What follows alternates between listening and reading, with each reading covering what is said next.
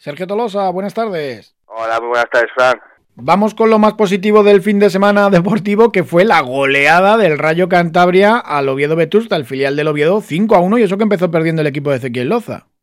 Sí, la verdad es que vimos un muy buen partido por parte de los chavales de Ezequiel Loza, que les reafirma lo que es en la parte alta de la clasificación, creo que ahora mismo son cuarto clasificados por detrás pues, de los tres favoritos eh, al grupo, y sí es verdad que además eh, puntualizando pues que bueno que el equipo se puso perdiendo 1-0 en minuto 14 con una pérdida de salida de balón en un mal pase que hizo Mario, que jugó con el filial, eh, pues nos pidieron un poco lo que es la contra, nos hicieron un pase de la muerte que nos convirtió en el 0-1, pero bueno, el equipo siguió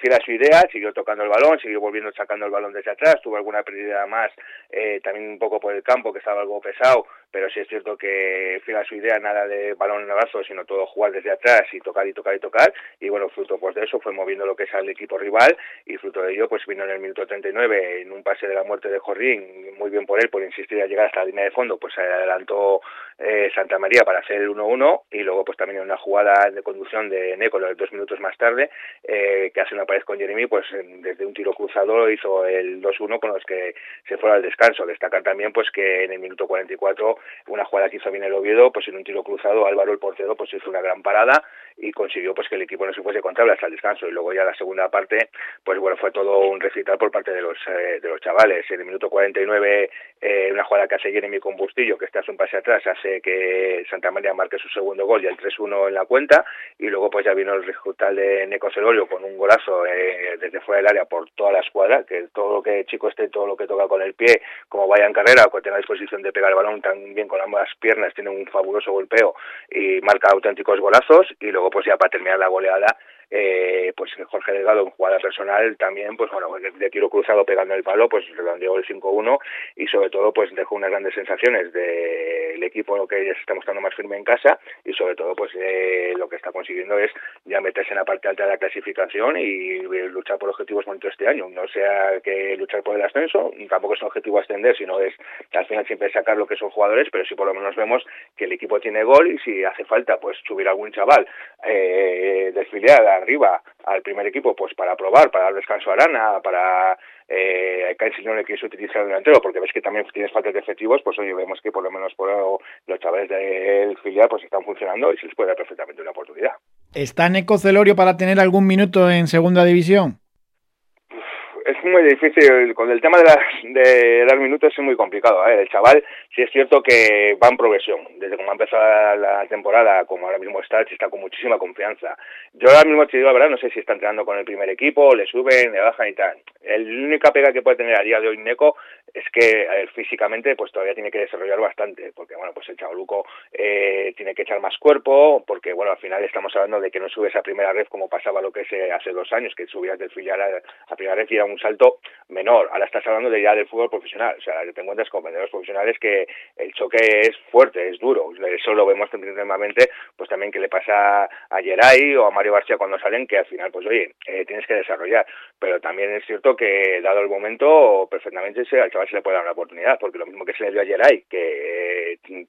conocido por su golpeo que tiene, pues Neco es un calco de él. O sea, si le das la oportunidad, oye, eh, al Prado, al final, peor de los que puede, peor que lo que puede estar haciendo algún jugador no lo van a hacer. Además la ilusión ellos y luego lo mismo que pasa con Neco, pues te, también te hablo de, de, los tres chicos de arriba, tanto Jeremy como Jorge Delgado como Santa María, da igual quien juegue, porque además eh, Ezequiel pues les está repartiendo minutos a la hora de jugar con los dos puntas, juegan eh, no juegan siempre los mismos, pues también están en momentos muy buenos. Jeremy ayer no marca, pero Jeremy hace un auténtico partidazo. O sea que al final yo creo que lo que tiene que hacer José Alberto, a ver, que es el primero que lo sabe, es pues, primero ver cómo su plantilla, cómo se encuentran los chicos que no, que no son habituales en el 11 o en los 14 que juegan habitualmente y si tiene que echar un vistazo para abajo, pues va a ver que hay chavales que vienen apretando con fuerza y que pueden tener su oportunidad. Tú en la primera plantilla no tienes delantero centro. Arana eh, marca dos goles, pero miras la estadística o simplemente fijándote un poco en el partido, no ganó ni un duelo. Ni un duelo aéreo, ni un duelo eh, en el césped. Eh, está ahí. Te falta un, un 9 que aguante un poco el balón, que pelee en el filial, tanto los eh, Delgado, Jorge Delgado, como Jeremy, como Santa María, es gente que más o menos sí que tiene eh, más cuerpo que los delanteros que tú tienes. Algún minuto podrían tener, ¿no?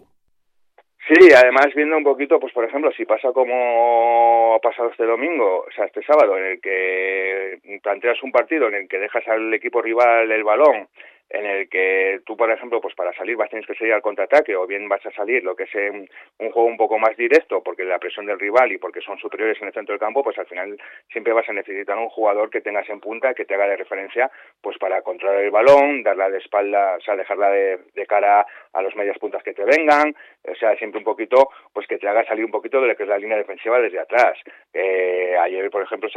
el, Aldasoro y Íñigo, Íñigo la Masa, pues no son jugadores como Grenier y Morante que te pueden dar esa salida de balón para salir desde atrás, sino que a veces pues vas a tener que sacar más en largo. Pues al final tienes a Arana que mm, es más bajito que los centrales de equipos de los equipos rivales y por arriba pues lo que pasó, no se llevó ningún ningún duelo, pues al final todos esos pases largos que haces te complican lo que es la salida y eso te hace que el equipo rival pues te juegue más fácilmente y más cómodamente lo que es en tu área, que es un poquito lo que nos pasó durante todo el partido. Germán también eh, dio muchos eh, balonazos en largo porque no había salida de, balón. Te pregunto por otra curiosidad en las instalaciones Uso de la Albericia. Pablo Torres siguiendo al filial, hablando con el presidente del club, con Manuel Higuera y con el otro máximo accionista del club, Sebastián Ceria, pues bueno, el chaval la verdad que siempre que puede viene a Santander y siempre que puede también o ve al filial o ve al primer equipo. Sí, la verdad estuve, yo estuve un rato hablando con él, eh, el chaval estaba con los amigos, eh, fue a ver pues eso, a, pasar la mañana y bueno, pues consiguió que donde se pusieron ellos, que se pusieron pues en la parte de detrás de la portería,